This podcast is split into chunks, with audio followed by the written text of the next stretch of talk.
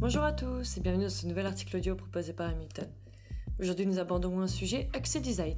En effet, nous allons parler du fameux Atomic Design. Ensemble, nous allons découvrir ce qui se cache derrière un nom aussi badass et mystérieux. C'est parti. Si l'on devait traduire Atomic Design en français, nous nous laisserions sans peine tenter par design modulaire ou design moléculaire, tant l'expression traduit bien la pensée qui réside derrière ce système, c'est-à-dire la conception d'interfaces comme la vie, un enchevêtrement d'atomes extrêmement simples qui, mis bout à bout, composent des interfaces de plus en plus complexes et précises. En fait, tout démarre en 2013, quasiment 10 ans déjà, lorsque Brad Frost publie un billet sur son blog présentant sa conception unique des interfaces substituées au framework venant trop souvent formater et cadrer la conception d'interface, un système évolutif et personnalisable préservant la diversité et le style graphique de son utilisateur. Pourquoi donc faire cela? Pour s'affranchir d'un problème qui est plus que central dans la création d'interfaces, la multiplication des tailles d'écran. Auparavant, un ou deux modèles standards définissaient les normes pour quelques années. Dorénavant, chaque nouveau produit se différencie par des tailles d'écran et des résolutions qui lui sont propres. Et ce n'est pas près de s'arrêter avec les montres connectées et les smartphones pliants par exemple. Pour obtenir des interfaces adaptées et optimisées, il fallait auparavant implémenter un à un les éléments en responsive design spécialement pour l'appareil sur lequel les interfaces seront utilisées. Un travail de longue haleine donc. C'est un des intérêts majeurs du design modulaire. Partant du plus petit au plus grand composant, le design reste clair et pertinent, et tout en s'adaptant à une charte graphique existante. Une fois la charte actuelle décomposée en éléments modulaires, elle pourrait être modifiée tout en gardant sa cohérence et son particularisme.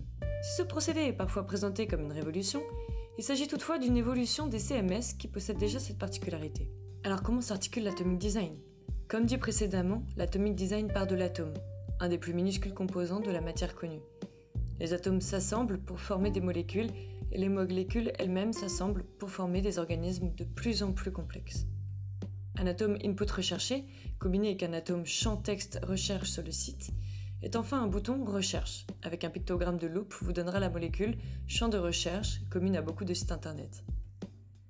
Combinez cette molécule bien connue avec un des atomes champ texte menu et un atome image, et vous obtenez ainsi un header.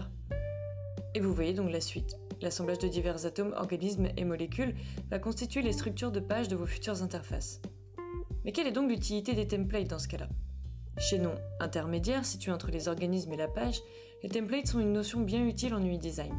Il s'agit de pages dites fil de fer, sans aucun habillage, de simples blocs pour représenter les images et du lorem ipsum en guise de texte. Un template va servir à tester la page et vérifier que les différents organismes, molécules et atomes sont cohérents ensemble et respectent les bonnes pratiques du design d'interface. Alors maintenant que nous avons expliqué en quoi consiste l'atomic design et comment il s'articule, attardons-nous sur ses forces et faiblesses. Quel est l'intérêt de découper les éléments de ces interfaces en autant de molécules personnalisables et combinables? Voyons d'abord les aspects positifs de l'atomic design. Tout d'abord, c'est plus rapide. Et oui, les organismes créés le sont grâce à des atomes basés sur votre charte. Les pages composées d'organismes sont donc directement adaptées à votre image. La rapidité avec laquelle on compose et décompose des organismes est également un atout majeur dans la vitesse de création ou de modification de vos futures interfaces. Cette rapidité est aussi due à une grande acceptabilité. En effet, l'Atomic Design permet de concevoir avec une seule résolution, puisque chaque élément interchangeable s'adapte automatiquement aux autres. Et puisqu'une molécule doit être prévue à la base pour tout type d'écran, il est possible de changer de résolution en un claquement de doigts. Enfin, en plus d'être adaptable, l'Atomic Design est complètement réutilisable. Rien de plus facile que de combiner des boutons pour aboutir à des éléments totalement nouveaux et qui respecteront également votre charte graphique. Un gain de temps certain qui a également des effets vertueux. Il est beaucoup plus rapide d'aboutir à une structure du site optimisée. La décomposition des pages en organisme permet bien plus vite d'enlever les champs superflus et de parvenir à une architecture d'un site ou d'une application sans surcharge et pages ou interfaces inutiles. En effet, cela maintient une cohérence graphique. C'est un point à ne surtout pas négliger. Mais utiliser l'atomic design, c'est conserver des composants communs, de l'atome aux organismes. Et cela assure de conserver une grande homogénéité graphique entre différents projets. Le petit plus, c'est le kit UI. Un kit UI, qu'est-ce que c'est? C'est un pack téléchargeable contenant directement un certain nombre d'éléments pour réaliser des interfaces. Boutons, inputs, labels, etc. Vous n'avez rien à faire, tout est fourni clés en main dans le kit. Certains sont disponibles gratuitement sur Internet et ont donc le désavantage de ne pas être personnalisés. Certains sont faits spécifiquement pour un projet et sont donc beaucoup plus poussés visuellement et adaptés spécifiquement aux besoins de l'entreprise qui les utilisera. Du coup, quel est le lien entre les kits UI et l'atomic design? Le design moléculaire permet de donner une structure au kit UI. Un kit UI modulaire aura une structure atome, molécule, organisme qui hiérarchisera ses contenus tout en le rendant plus clair et plus facilement implémentable. Passons maintenant au point faible de l'atomic design. Tout ne peut pas être rose, et l'atomic design possède un défaut majeur. Il est long et coûteux à mettre en place. Il faut s'accorder sur la définition de ce que comprend la classification atome, molécule et organisme.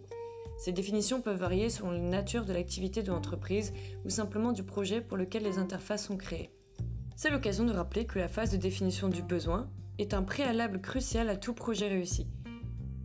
Cette façon de découper les organismes empêche la création d'un standard défini.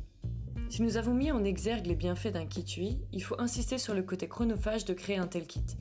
A l'instar de l'atomic design, il faut un certain temps pour concevoir toutes les manières dont sera utilisé un bouton et ainsi l'adapter à tous les supports. D'autant plus qu'agir dans la précipitation conduirait à des erreurs de définition des composants, et ces erreurs pourraient impacter tous les projets futurs et donc ruiner tous les bienfaits initiaux du design modulaire. Pour un exemple plus concret, nous avons interviewé Driss, développeur chez Hamilton. Driss nous dira que lors de ses missions, il a été amené à utiliser un design system qui était basé sur les principes de l'atomic design. Ils se sont alors vite rendus compte de l'intérêt d'établir une hiérarchie claire pour faciliter la lisibilité. En effet, ils ont rangé tous leurs assets CSS en trois fichiers atomes, molécules, organismes. Ensuite, ils ont pris le temps de bien nommer les composants.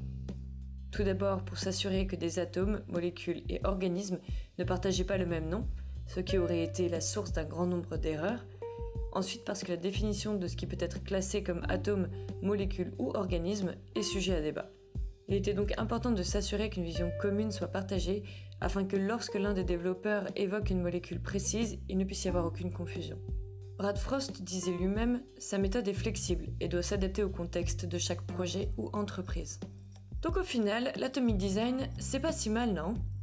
S'il est difficile d'avoir des normes partagées avec l'atomic design et que sa mise en place est chronophage, les bienfaits de flexibilité et de rapidité à terme en font un allié numéro 1 des interfaces écran. Cet article audio touche à sa fin, mais pas de panique, vous pouvez le retrouver rédigé et illustré sur la techplace d'Hamilton.com. Alors comme toujours, on vous dit à bientôt avec Hamilton